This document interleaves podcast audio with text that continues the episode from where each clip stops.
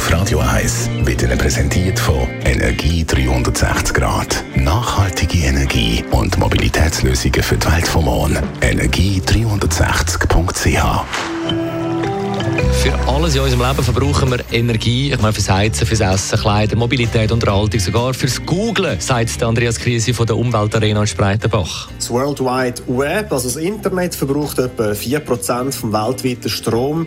Es besteht aus grossen Servern, die 24 Stunden und 365 Tage im Jahr laufen. Jede Datei muss durch verschiedene Server geleitet werden. Suchanfragen müssen verwaltet und Dateien gespeichert werden. Und dabei wird Energie verbraucht und es entsteht Wärme. Damit die grossen Serverfarmen optimal laufen, werden die Serverräume klimatisiert, also die Wärme wird abgeführt, sodass die wie möglichst konstanten 20 bis 24 Grad gehalten werden. Was bedeutet das jetzt für eine Suchanfrage? Eine Google-Suchanfrage braucht etwa 0,0003 Kilowattstunden. Das klingt jetzt nach wenig, aber wenn man bedenkt, wie viel gegoogelt wird, summiert sich da schon einiges. Übersetzt heißt das, dass 35 Google-Suchanfragen ungefähr so viel Energie brauchen, wie wenn man das Handy vollständig aufladen würde. Wie kann ich umweltfreundlicher googlen?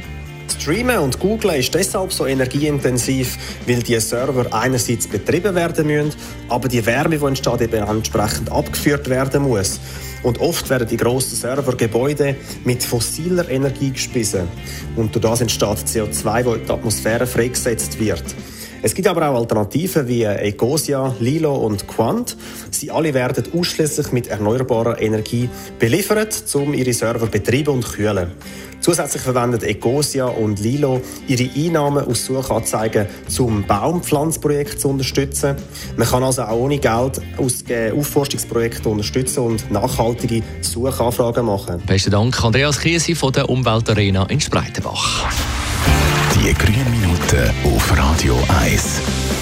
Culture Club jetzt in voller Länge und im Anschluss das Best-of von der Morgenshow. Das ist ein Radio 1 Podcast. Mehr Informationen auf radio1.ch.